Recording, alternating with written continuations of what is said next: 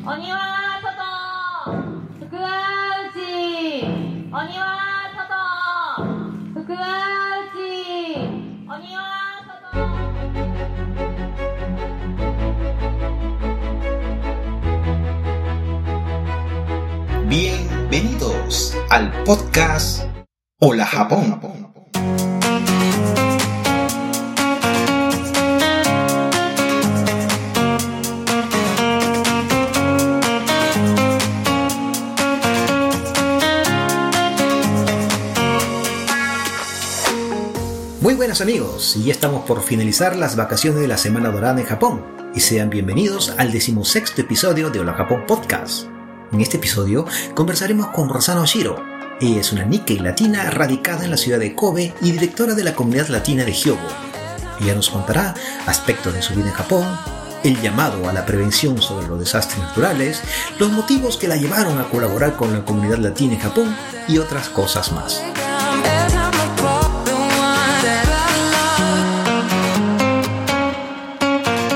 También, en este episodio, les conversaré sobre lo acontecido en la ciudad de Sapporo los días 15 y 16 del pasado mes de abril con motivo de la reunión de los ministros de Clima, Energía y Medio Ambiente del G7.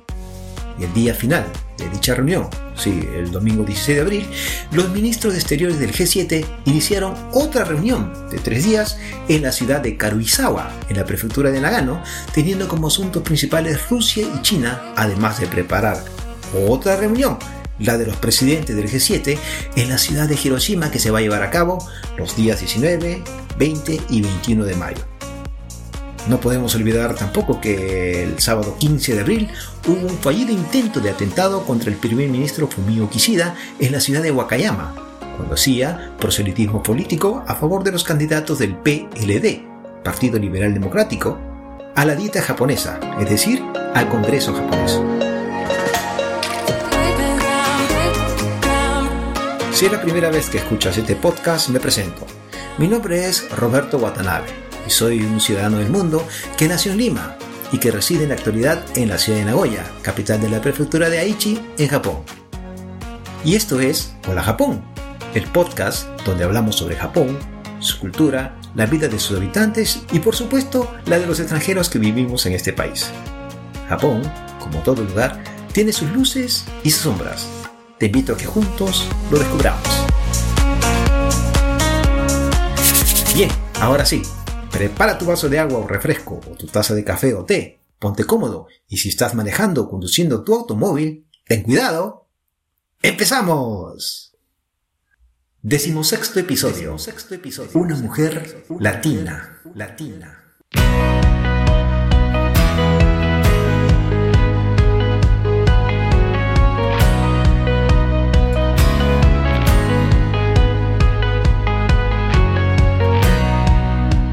Hoy domingo 7 de mayo del 2023 y aquí en Japón va subiendo poco a poco la temperatura, aunque en la noche y en las mañanas sigue haciendo un poco de frío.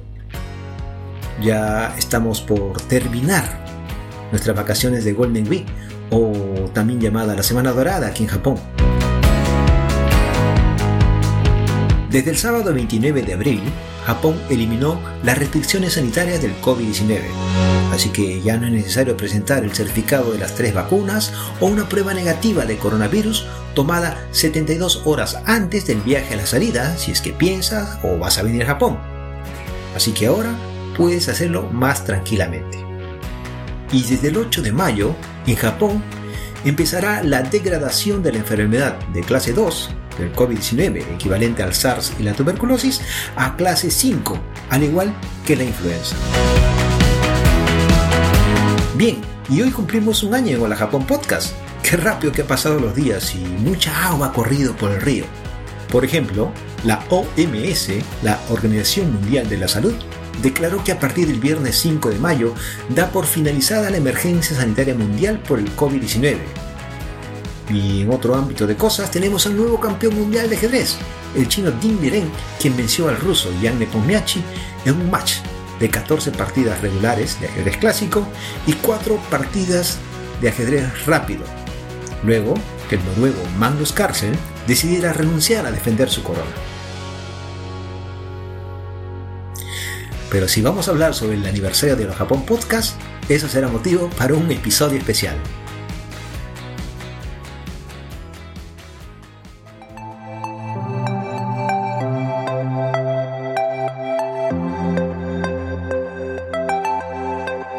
Este décimo sexto episodio les traigo una entrevista a Rosana Shiro. Ella reside con su esposo en la ciudad de Kobe, capital de la prefectura de Hyogo. Rosana Shiro vino hace más de 30 años a Japón desde Perú, país en que nació. Y cuando como familia decidieron preocuparse, ella y su esposo, por la educación de su hijo, ocurrieron muchos acontecimientos que cambiaría y decidiría el rumbo de su vida. Escuchemos la entrevista a Rosana Shiro, una mujer latina desde Kobe.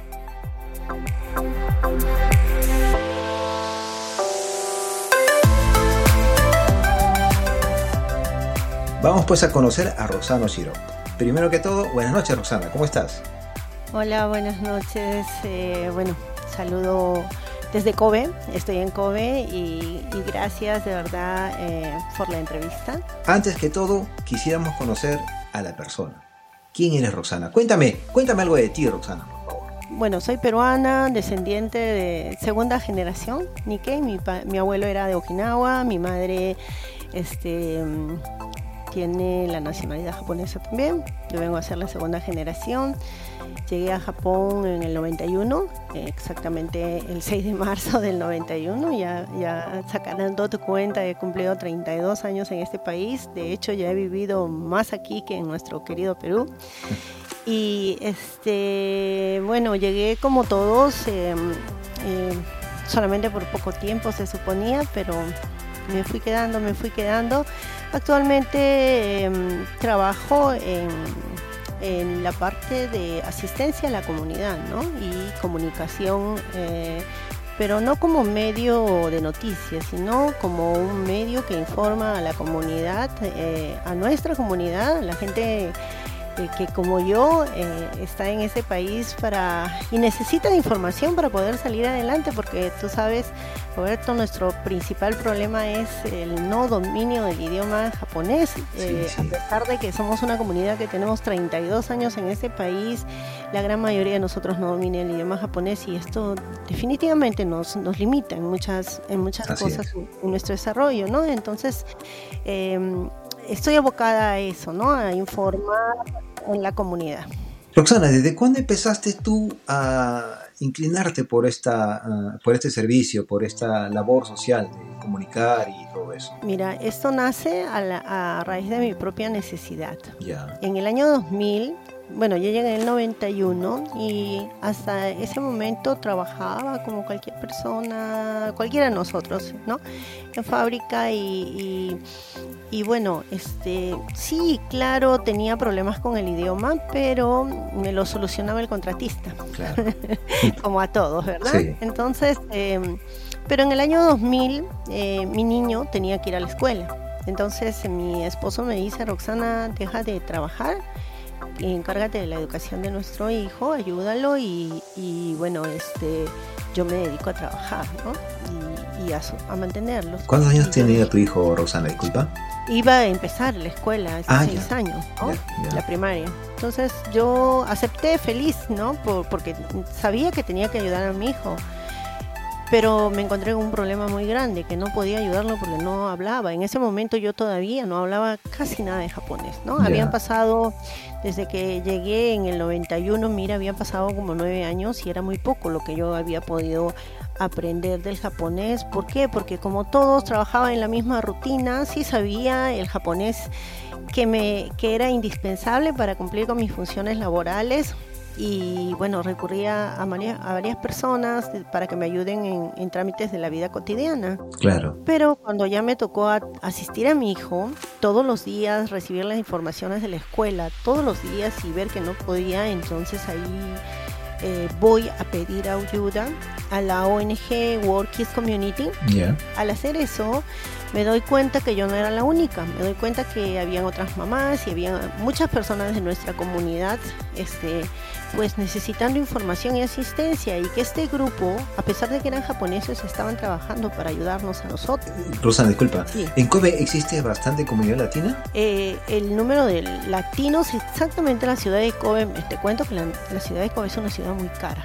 Ah, es, eh, o sea, el alquiler de un departamento en Kobe es, es carísimo, por eso es que en la misma ciudad de Kobe no. Ah, Pero Kobe es la ciudad principal de la prefectura de Hyogo. Sí. Y en toda la prefectura de Hyogo habemos unos mil peruanos. Ah, ya. Ya entiendo. Están en ciudades aledañas. Claro, claro. Entonces, este. Eh, hay bolivianos también, hay otras personas de otras nacionalidades. Y bueno, cuando yo voy a pedir esta ayuda, ahí me doy cuenta de que no era la única y que había una comunidad. Entonces me conmovió el hecho de que ellos, siendo japoneses, estén esforzándose para asistir a mi comunidad. Y ya, ya que yo había dejado de trabajar y, y bueno, este, iba a pedir ayuda para ayudar a mi hijo, eh, mientras mi hijo iba a la escuela, yo me iba con ellos para y me sentaba ahí a esperar y empecé a ver que no podían atender todas las llamadas de, los latinos, ¿no? llamaban en español y no se daban abasto para responder en español porque solamente había una persona que atendía las llamadas. En español, los demás no hablaban el idioma español, entonces dije, bueno, si, si llama un, un nativo del español, yo recibo el recado tomo nota y cuando la persona que va a dar la respuesta a ese recado se desocupe, me lo dice a mí y yo devuelvo la llamada. Claro.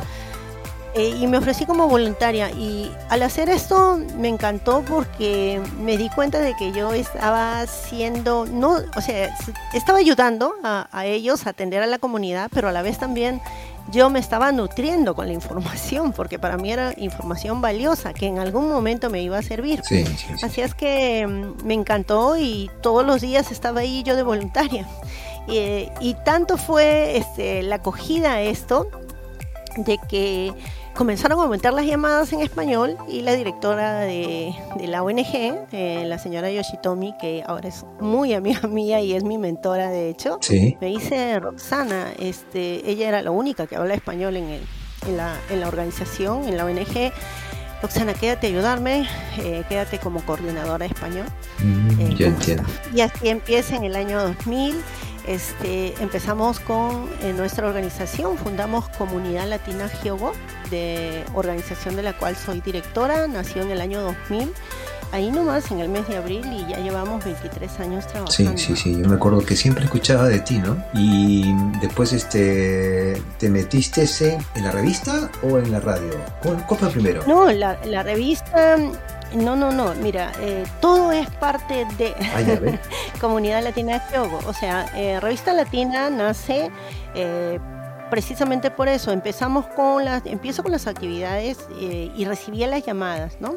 Entonces, las consultas de la vida cotidiana hasta el día de hoy, mira, te digo, Roberto, nosotros recibimos un promedio de entre 40 y 50 consultas mensuales. ¿Así? ¿Ah, de diferentes tipos, hasta ahora en la actualidad. ¿Qué, es lo que más te consulta, Roxana?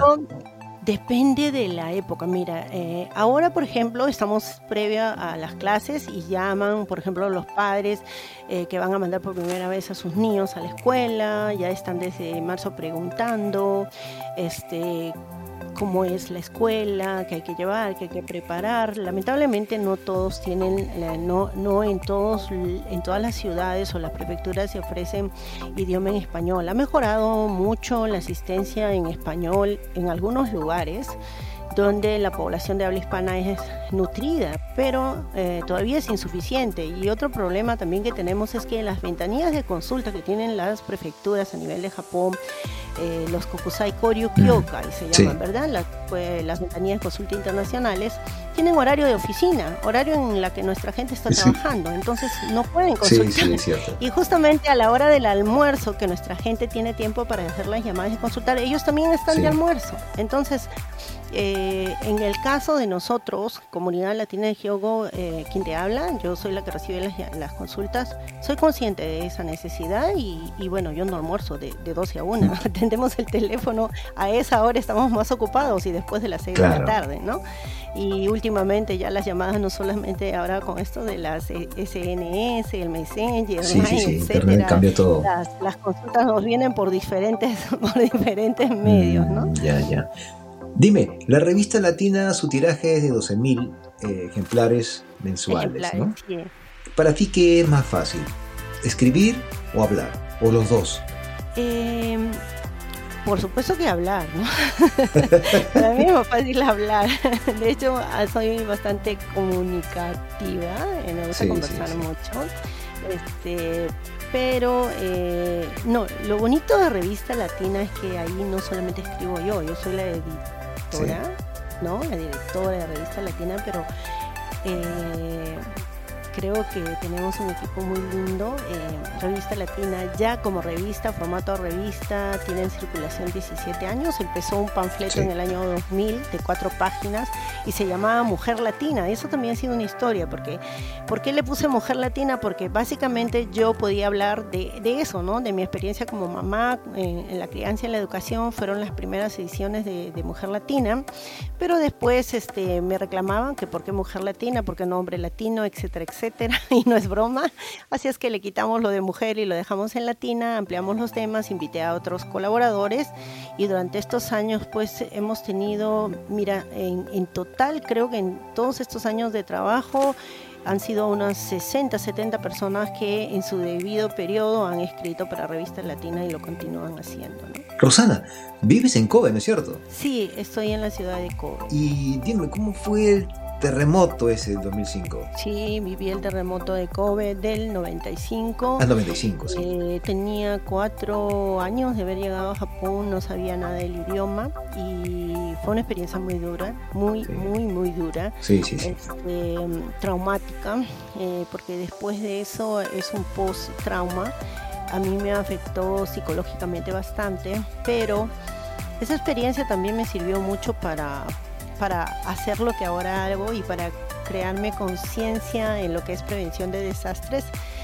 Eh, una, una experiencia y que, que- que con el año, eh, con el, terremoto y tsunami de, de Tohoku, Sí. del este de Japón, una conciencia que, que- que se afianzó en mí, eh, que, que me, que me hizo ver lo vulnerable que es nuestra, ese desastre me hizo ver lo vulnerable que era nuestra comunidad frente a, a- a estos, a estos eventos y eh, después de eso cada vez crece más eh, las posibilidades de un terremoto en la falla Nankai. De Sí. ocurrir esto eh, generaría un tsunami, ¿verdad? Sería de 9 y Mm. generaría un tsunami similar al de, al de Tohoku, es lo que se viene diciendo. Entonces ahí pensé Sí. de que era mi deber junto con los demás miembros de comunidad latina de, Hyogo, que habíamos vivido la experiencia del terremoto de Kobe, teníamos que informar a nuestra comunidad, avisar sobre el peligro que hay y tratar de concientizar, porque nosotros los latinos, los peruanos, no tenemos la cultura de prevención de desastres. Y quienes vivimos en Japón hemos venido con prevención de cultura de prevención de desastres cero y por el idioma tampoco no lo hemos puesto o no hemos aprovechado todo lo que Japón tiene para ofrecernos en este en este aspecto, ¿no? Y si Mm. yo no hubiera pasado el terremoto de Kobe tampoco no tuviera la conciencia que tengo ahora. Entonces empezamos después del 2011 a en- en tratar de concientizar a la comunidad y de hecho lo seguimos haciendo a través de la revista, a través del programa radial eh, y de las redes Revista Latina porque creemos que es un peligro que, que está latente y, y que en caso de que ocurriera eh, muchos de nuestros de las personas de nuestra comunidad por las ciudades donde vive este podrían perder la vida no No, definitivamente va a ocurrir terremotos aquí en Japón, ¿no? Lo, lo- lo que hay que estar preparados para eso. Así es, y hay que prepararnos y nosotros, la comunidad latina, no estaba preparada. eh, y es por eso que desde el 2011 de Sí. diferentes formas venimos transmitiendo y tratando de concientizar. Y bueno, esta, esta, esta, este esfuerzo por concientizar a nuestra, a nuestra comunidad en Japón, eh, esta voz se escuchó en Perú, llegó hasta Perú y, y mira, este, ha dado inicio a un bonito proyecto eh, que ha sido en Ya. el mes de febrero que hemos empezado en, en el Perú, en, en Callao, en la provincia constitucional de Callao, en Sí. el distrito Mi Perú. Este, hemos iniciado en el mes de febrero, estuve ahí, viajé con un equipo de aquí de Kobe para dar inicio al proyecto de prevención de desastres, donde eh, en, en Mi Perú, en, la- en el distrito de Mi Perú, y vamos a trabajar en dos aspectos, que es trabajar con la comunidad, Sí. con la gente de a pie, y luego también para que este proyecto que va a durar cinco años eh, tenga este, a futuro mm, también eh, quede, quede sembrada esa semillita y pueda seguir expandiéndose la cultura de prevención de desastres en nuestro país lo vamos a trabajar también con los niños en las escuelas, ¿no? Eh, específicamente el Colegio Fe y Alegría 33, que se encuentra en mi Perú y otros colegios también. Perfecto. Dime, Rosana, mira, nosotros este es un hecho casi, ¿no? Somos una sociedad en la cual eh, siempre prevalece la figura del, hombre, ¿no? Mm. Entonces, algunos somos un poco o mucho machistas, ¿no? Es una sociedad machista, ¿no? Es algo que se puede, se puede ver, se puede respirar, ¿no? Y, aquí en Japón, dime, ¿para ti ha sido obstáculo esto del hecho de ser eh, mujer para poder desenvolverte o desarrollarte eh, en la sociedad japonesa, así como lo estás haciendo ahora? Yo creo que Mira, no, la verdad es que no había pensado en eso.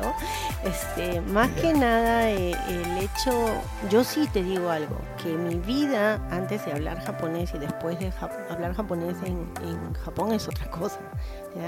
Más que el sexo, ¿no? Eh, creo que es eh, en la, la forma en la que tú estés preparado para vivir en esta sociedad y poder desarrollarte, ¿no? Y para ello, ah, qué interesante eso. Y para ello es clave, clave, clave, por ejemplo, en el caso de nosotros que vivimos en Japón, entender el idioma, dominar el idioma te abre no solamente las puertas a un mundo que tú puedes, en el que tú puedes vivir tranquilamente, eh, conocer la cultura, conocer el sistema japonés. Esto es muy importante para nuestro desarrollo personal, profesional. Em, individual y colectivo como comunidad y también para ayudar a, nuestros hijos que vienen a ser nuestras futuras generaciones, ¿no? Las siguientes generaciones. Claro, claro. No es solamente el apoyo a nuestros semejantes, sino también a nuestra familia, valorar a nuestra familia. por supuesto. Se empieza por casa. Claro, claro, claro.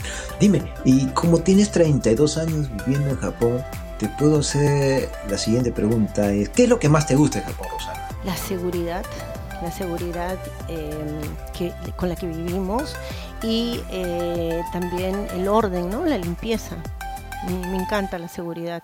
Eh, sí, no la cambiaría por, nada. Hace poco estuviste en Perú, me dijiste, febrero y, días de marzo. por eso sonrío, porque no quiero hacer que toda comparación es odiosa y no quiero, como peruana, no quiero, no quiero este, eh, eh, pero sí, sí, o sea, no. Eh, solo te digo que esta, este último viaje a Perú, eh, después de nueve años regresé a nuestro país y, y, la seguridad ciudadana lamentablemente está... Deja mucho que desear, ¿no? Así es, ha empeorado. Y no, mm, sí, muchas cosas. pero sabes qué, también me di cuenta que me he mal acostumbrado a, la tranquilidad y al orden y a la seguridad de Japón, ¿no? Tanto así que me sentía extraña en mi propia tierra, ¿no? En Perú me, ha costado desenvolverme, de verdad, te digo, eh, no salía sola, este, hay como una especie de temor, ¿no? Eh, por las noticias, ¿eh? solamente ver las noticias y, y, ver en la calle cómo, cómo arrebatan las cosas. Sí, sí, Rosana, ¿dónde te quedarías ahí? ¿Perú o Japón? Yo, yo me quedo, creo, aquí ya. Este, bueno, ¿y qué es lo que no te gusta de Japón, Rosana? Ah, no me gusta su clima extremo, no me gusta, este, por ejemplo, sí me preocupa siempre que, que es un país muy golpeado, estamos hablando por, el, por los desastres naturales, ¿no? Eso sí, eso sí es un peligro constante el que vivimos, eh, ya sean temblores, ya sean terremotos, ya sean tifones, ¿verdad? Lluvias e inundaciones y, sí hay ese temor, de verdad. Pero, pero he visto algo también lo que ha pasado hace poco en nuestro país, terrible, ¿no? Ah, eh, con el tifón este, Yaku.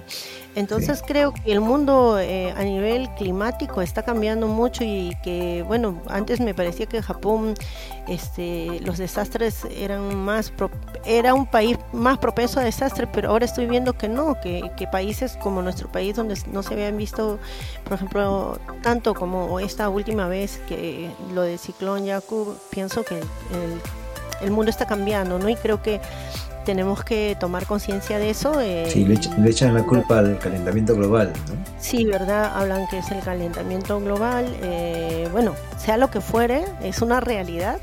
sí, es una realidad.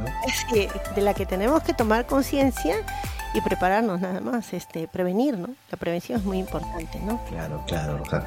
Dime, Roxana, cuéntame alguna anécdota, la más divertida o la más que te ha llenado de, de, entusiasmo o, de alegría o de energía aquí en Japón durante todo este tiempo que estás viviendo aquí en este país. Anécdota. Tengo muchas, ¿no? Pero en relación a la vida cotidiana, en relación a mi trabajo, la pregunta es muy amplia. Vamos a ver, una anécdota con respecto a tu vida diaria. Bueno, anécdota con respecto a mi vida diaria. Tengo muchas cosas eh, que contar, muchas cosas buenas, muchas cosas malas también pero eh, por ejemplo no cuando hay algo que yo no me olvido es que cuando yo no es algo gracioso eh, por el contrario es este cuando llegué a Japón llegamos eh, teníamos poco tiempo este al tú sabes uno extraña y como no sabíamos el idioma este me puse a escuchar este, música en volumen alto. Me gusta me encanta la música. Yo bailo no canto pero bailo bailo sola. Y me gusta la música mucho, me da, energía, me da alegría cuando puedo la escucho. Entonces eh, vinieron a tocarme a la puerta, ¿no? O sea, yo estaba escuchando música en el apato, ¿no? En el departamento y vinieron a tocarme la puerta. Y, no, yo y vinieron y vino la, encargada del lugar donde vivíamos y molesta, enojada en la puerta y me hablaba y yo no entendía qué me decía, ¿no? Claro.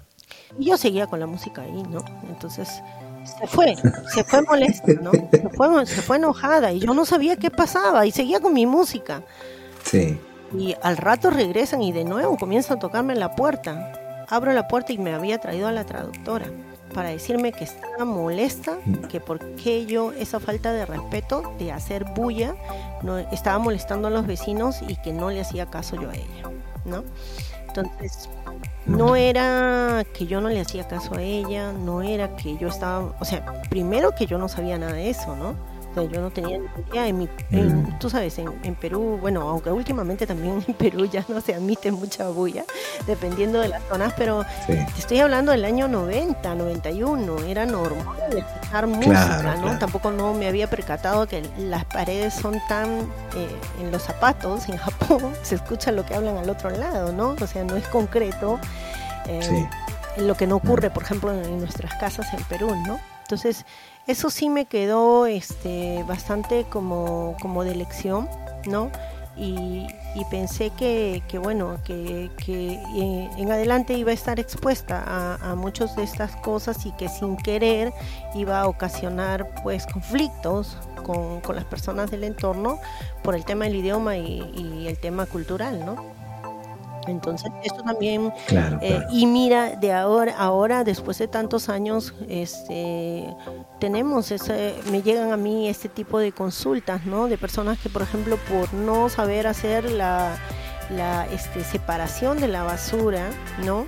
O por no haber salido a limpiar cuando le tocaba en el, en el danchi donde vive, en el edificio donde vive, tienen problemas, ¿no? Entonces, Em, son, son situaciones o anécdotas, se podría decir, a las que a las que estamos expuestos los extranjeros en Japón que no conocemos el idioma, ¿no? Y, dentro de estas situaciones hay situaciones que nos pueden causar inclusive problemas, porque conozco personas que han tenido problemas simplemente porque no hicieron bien este el desecho de la basura, cuando han ido a renovar el avión, han tenido problemas y esto, esto, es, esto es, es, una realidad, ¿no? Y aquí aprovecho también para que las personas que viven en Japón o que quieran venir, em, recomendarles de que eh, ya hay información en español, tratar de eh, leer sobre las reglas básicas, ¿no?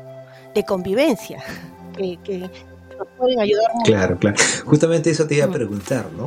O sea, ¿qué, recomendaciones darías pues a las personas que quieren venir a hacer turismo? Eso, eso eh, tratar de informarse un poco y tratar de conocer las reglas eh, básicas, ¿no? Sobre las reglas básicas que, hay en Japón, ¿no? Em, eh, por ejemplo, Japón es un país donde muy diferente culturalmente, ¿no? Y, y lo que en nuestros países está permitido aquí no, hay muchas, hay muchas cosas, cosas tan sencillas como por ejemplo hacer bulla dentro de, un transporte público o, subir a un transporte público sin, sin llevar audífonos, etcétera, ¿no? Entonces, este más que nada eso, ¿no? Tratar de tratar de informarse, buscar información antes de venir, ¿no? Eh, porque en sí Japón es un país seguro, ¿no?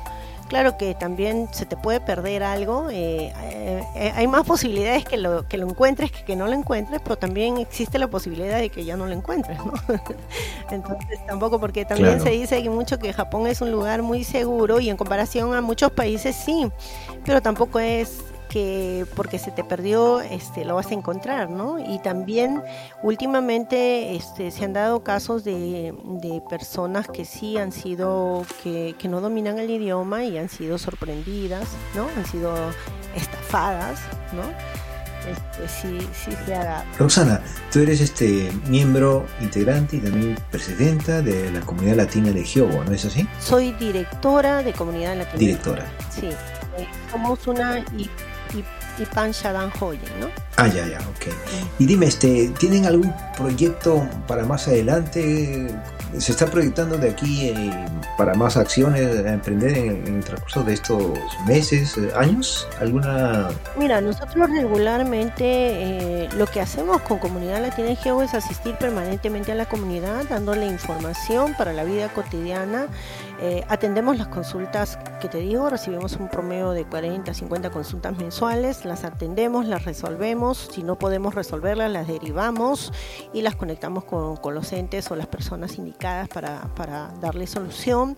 Eh, la distribución de Revista Latina es también, la información de Revista Latina es para las personas que desean vivir en Japón y puedan este, pues, tener una mejor calidad de vida. También tenemos un taller de español que funciona en el año 2000, eh, porque uno de los problemas que tenemos como comunidad es que las nuevas generaciones de peruanos o latinos en Japón no hablan español, ¿no? O sea, los de habla hispana no hablan español y esto no solamente va en contra de la identidad cultural de los niños, sino que además se pierde la comunicación padres-hijos. Entonces el taller está cumpliendo una función muy importante en ese aspecto.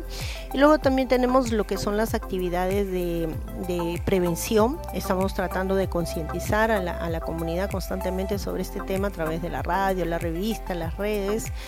Y también tenemos los, bueno, hasta antes de la pandemia teníamos el evento Fiesta Peruana Kobe, era la, celebración de 28 de julio, reuníamos a más de mil personas, pero ya la última edición fue el 2019, la pandemia nos, nos puso un paro. Eh, este año, a pesar de que ya este, el gobierno eh, japonés ha relajado ya todo y ha dicho que el uso de mascarillas queda a discreción de las personas a partir del 8 de marzo y, y es más, en, eh, a partir del, 5 de mayo la, el coronavirus en Japón ya pasa a ser una, una enfermedad endémica. nosotros no vamos a realizar la, la, fiesta peruana porque todavía el coronavirus está entre nosotros, todavía tenemos casos de familias que se siguen infectando. Sí, sí, hay casos, sí. Este, no queremos promover eso. Eh, tal vez eh, para el mes de diciembre, como el año pasado, este, realicemos la Navidad Latina Kobe. Eh, que es un evento muy bonito que congrega a muchas personas, pero antes de la pandemia venían unas 500 personas. El año pasado trabajamos un nuevo formato, dividimos dos grupos en dos turnos y 40 personas por cada turno, 50 personas por cada turno. Em, hicimos el evento, incluimos un espacio de prevención de desastres también y, salió muy bien, no tuvimos contagios, entonces eh, vamos a continuar con ese, ese programa. Eh, fue muy interesante, nos dio trabajo, pero fue muy interesante porque nos probó a nosotros mismos que también podemos llevar a desarrollar un evento sin exponer, ¿verdad? Pasar un bonito momento sin exponer, a, exponernos a nosotros y las personas que vienen, ¿no? Y bueno, de momento estamos con esos proyectos de continuar todo este año con nuestras actividades. Muy bien, muy bien, Rosana. Bueno, pues Rosana, ha sido una alegría conversar contigo, de verdad. Y gracias pues por escucharnos y por aceptar esta entrevista aquí en Hola Japón, ¿no? Quisiera que nos digas algunas palabras finales, por favor, Rosana. Eh, nada, agradecerte, muchas gracias por, por este espacio, por, esta entrevista, por permitir, permitirme hacer llegar esta, esta comunicación a, todas las personas que nos escuchan. Y, nada, este, para los que vivimos en Japón, seguir cuidándonos, el coronavirus todavía no ha desaparecido, este, si no queremos usar la mascarilla no hay obligación, pero em, lavarnos las manos, que es lo que está recomendando ¿no? las autoridades sanitarias, hay que, hay que seguir con los cuidados de, eh, básicos para prevención de, infecciones y, nada, trabajar mucho y seguir adelante y, de verdad les deseo a todos em, mucha fuerza, mucha, mucha suerte, eh, muchos éxitos, eh, tanto a nivel laboral como a nivel familiar. Y, nada, si, si, en algo podemos servirles, este, pueden contactar con nosotros a Comunidad Latina Hyogo. El teléfono es el 078-739-0633. Eh, o también buscarnos a través de Revista Latina, estamos en Facebook y la página web eh, de Latina es www.latin-a.org o también eh, a través del programa Radial Latina se transmite por Facebook y YouTube, búsquenos en Facebook como Revista Latina. Muy bien, Rosana, justo te iba a preguntar cómo contactarte, ya me respondiste ya. ok, Rosana. Bueno, pues este te quiero comprometer para que luego te pueda entrevistar sobre un determinado tema para más adelante, ¿te parece? Encantada, cuando gustes. Gracias. ok, Rosana, entonces pues amigos, Roxana Osiro, desde Kobe, una peruana, directora de la comunidad latina de Jehová. Gracias Rosana por tu tiempo y por tus comentarios y saber un poco más sobre ti y sobre los latinos que viven en Kobe. Gracias a ti, muchas gracias por este, este, este espacio, por este tiempo y muchos éxitos también. Gracias, un abrazo.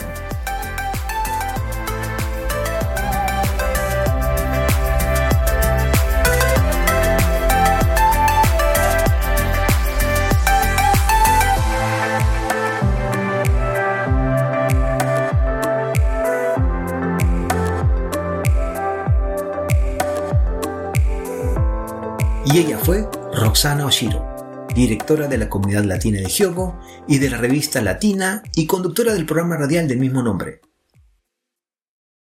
Si quieres conocer más historias de vida, te recomiendo que escuches los episodios anteriores de Hola Japón Podcast.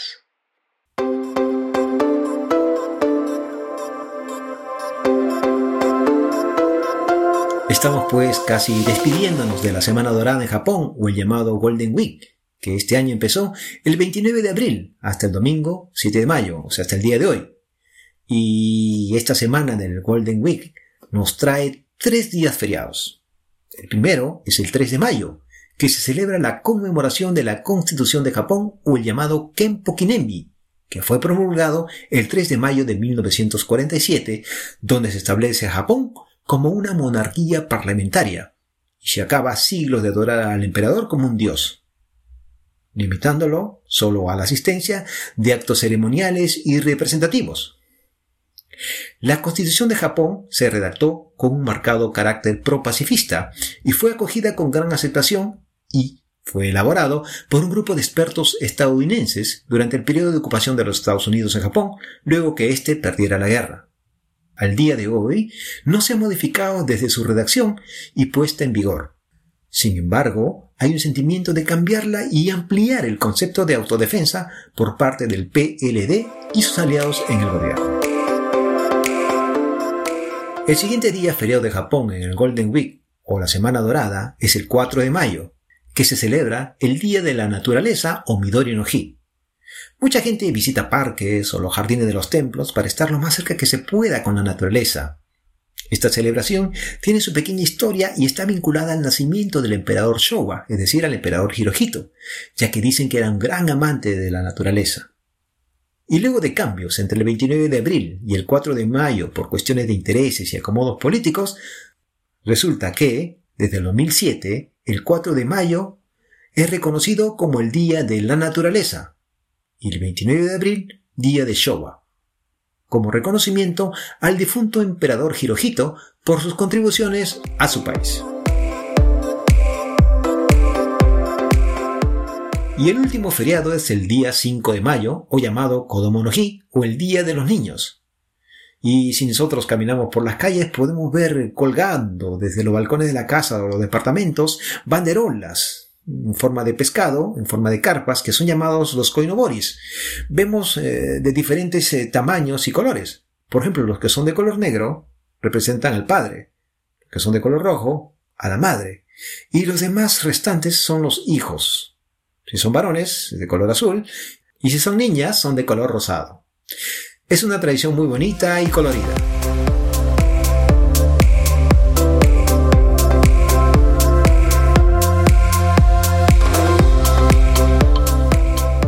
Los días 15 y 16 de abril de este 2023 se celebró en la ciudad de Sapporo, en el Sapporo Prince Hotel, la reunión de ministros del G7 sobre clima, energía y medio ambiente. Esta reunión ministerial sirve como base para la gran cumbre presidencial del G7, que se desarrollará del 19 al 21 de mayo del presente año en la ciudad de Hiroshima. En Sapporo estuvieron presentes delegaciones de los países miembros del G7, Canadá, Francia, Alemania, Italia, Reino Unido, Estados Unidos, la Unión Europea y por supuesto Japón, que este año le toca la presidencia del G7. Además, estuvieron como invitados los países de la India, que preside el G20, Indonesia, que preside la ASEAN, y los Emiratos Árabes Unidos, que preside la COP28, y otras organizaciones invitadas, como son el marco de la Convención de las Naciones Unidas sobre el Cambio Climático, la Organización para la Cooperación y el Desarrollo Económico, la Agencia Internacional de la Energía, la Agencia Internacional de Energías Renovables, el Instituto de Investigación Económica para la ASEAN y Asia Oriental, la Unión Internacional para la Conservación de la Naturaleza y el Consejo Empresarial Mundial para el Desarrollo Sostenible. Al inicio del comunicado oficial de la reunión del G7 de Clima, Energía y Medio Ambiente, podemos leer una declaración política de condena que dice nosotros condenamos la ilegal, injustificable y no provocada guerra de agresión de Rusia contra Ucrania, la violación de la Carta de las Naciones Unidas y el desprecio por los impactos que su guerra está teniendo en las personas de todo el mundo. Altos precios de la energía, volatilidad del mercado e interrupciones en el suministro de energía, inflación económica, repunte de los precios de los cereales y los fertilizantes, que aumentó la inseguridad alimentaria y la malnutrición, y entre otras cosas como dañar la naturaleza y el medio ambiente, que como sabemos toda guerra lo hace. Pero además se comprometieron a apoyar la recuperación sostenible y resiliente y a la reconstrucción verde de Ucrania. Y digo que es una declaración política porque es así, porque si analizamos bien nos damos cuenta que la guerra en sí no afectó al sistema económico mundial, sino que fueron las sanciones económicas que se aplicaron las que motivaron esas consecuencias. Lo cierto es que luego de esa declaración política hay una preocupación que ellos manifiestan en una triple crisis global. El cambio climático, la pérdida de biodiversidad y la contaminación, que se refuerzan mutuamente y están intrínsecamente vinculados, además de una crisis energética global en curso. Son 92 las declaraciones eh, y las buenas intenciones de la reunión que llaman a acelerar la transición de energía limpia a cero emisiones netas de gases de efecto invernadero para 2050 más tardar y reconocer la importancia de una eficiente diversificación de fuente de energía segura, comprometiéndose a realizar acciones en el corto y mediano plazo para ello en esta crítica década se reafirmaron en su compromiso de mantener a 1.5 grados centígrados el aumento de la temperatura global para detener y revertir la pérdida de biodiversidad para el 2030, haciendo un llamado a todas las organizaciones comprometidas, países, comunidad científica y empresarios para avanzar juntos hacia el objetivo propuesto, cuidando el agua, los océanos, los bosques, el uso de la inclusión social en la economía, el respeto a las comunidades indígenas, la igualdad de género, para el 2030 cumplir el objetivo de conservar y gestionar de manera efectiva el 30% de las áreas terrestres y aguas continentales y el 30% de las áreas marinas y costeras. Reducir a cero para 2040 la contaminación plástica adicional, llevando a cabo planes y acciones para ello. Pero Japón, que tiene la presidencia temporal del G7 este año, también fue sede de la reunión de cancilleres del G7 en la ciudad de Karuizawa, en la prefectura de Nagano, Y si en Sapporo se elaboró el marco de clima, energía y medio ambiente, en esta reunión de cancilleres se preparó el esquema político de la cumbre presidencial del G7 en Hiroshima. En la reunión de cancilleres del G7 se condena nuevamente la invasión rusa a Ucrania, la necesidad de mantener una región Indo-Pacífica libre, la necesidad de trabajar juntos con China en la lucha con el cambio climático mundial y otras áreas de interés común, pero condenan el intento de China de alterar el status quo unilateralmente, así como la militarización de la zona y su intento de someter a Taiwán. También condenan a Corea del Norte por su política misilera y nuclear. Condenan al gobierno militar de Myanmar por su política de represión. Condenan al régimen talibán de Afganistán por el abuso a los derechos de la mujer y las niñas, así como una sistemática discriminación a las comunidades religiosas y étnicas minoritarias. Condenan a Irán por su política de desarrollo de armas nucleares y la venta de drones a Rusia, pero saludan la reanudación de relaciones con Arabia Saudita, aunque no mencionan el papel de China como mediador. Además, en este comunicado de la canciller del G7 manifiestan su deseo de cooperar en la paz y estabilidad en Oriente Medio y en el norte de África, a trabajar juntos con los países de Asia Central y la Unión Africana, y por último, a mejorar la cooperación con los países de América Latina y el Caribe. En esta reunión de cancilleres se comprometen a resolver las preocupaciones manifiestas en la reunión de Sapporo, aunque no se hace mención de esta, además de mantener el espacio y el ciberespacio libre y seguro. Ahora pues solo falta esperar la reunión presidencial del G7, que se va a desarrollar este mes de mayo, entre los días 19, 20 y 21, en la ciudad de Hiroshima, en la prefectura del mismo nombre en el Grand Prince Hotel.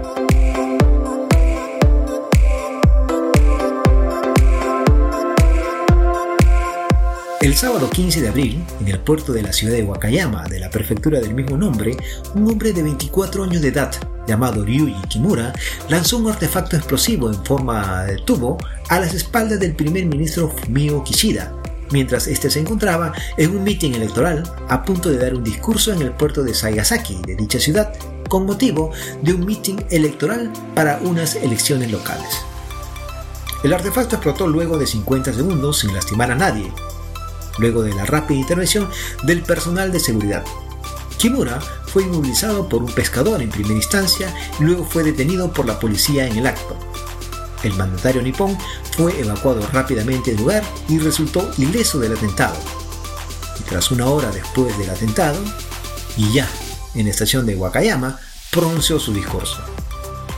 El domicilio de Ryuji Kimura en la ciudad de Kawanishi, en la prefectura de Hyogo, fue inspeccionado por la policía, encontrándose otro tubo parecido al que lanzó al primer ministro, además de instrucciones para hacer explosivos caseros a partir de sustancias presentes en pesticidas y otros productos legales. Algunos expertos han señalado además, tras observar la intensidad de la explosión, que esta no habría bastado para ser mortífera. ¿Y por qué Kimura decidió llevar a cabo este atentado? Cuando fue detenido, Kimura se rehusaba a declarar si es que no estaba presente su abogado. Como es natural en Japón, mientras el hecho está en investigación, no hay un comentario oficial al respecto. Pero luego trascendió que Kimura, en 2022, había presentado una demanda por daños y perjuicios contra el gobierno por el sistema electoral del país. Kimura trató de presentarse a las elecciones a la Cámara Alta, pero no lo logró porque tenía una edad inferior a la requerida, que es de 30 años, y no contaba con un depósito económico. El atentado contra el primer ministro Fumio Kishida continúa la fecha en investigación.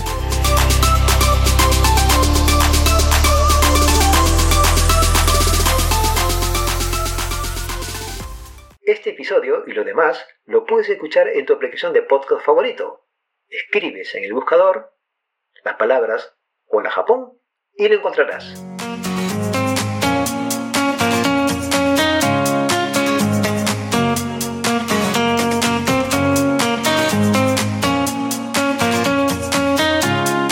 Bien, ya nos encontramos al final del episodio. Saludar y agradecer nuevamente a la señora Rosano Shiro por su entrevista para este programa y sobre todo saludar y agradecerte a ti por estar escuchándome hasta el final, utilizando tus audífonos rumbo al trabajo o donde quiera que te encuentres escuchándome. Y ya sabes, si te gusta este episodio o cualquiera de este podcast, coméntaselo a tus amigos y compártelo. Y ahora que la Organización Mundial de la Salud ha declarado el 5 de mayo como el fin de la emergencia sanitaria mundial por el COVID-19, no queda más que rezar a los dioses de la guerra, al abuelito Sam y a sus siete amigos, así como a los osos pardo y panda, de que no nos destruyan nuestro planeta, por favor.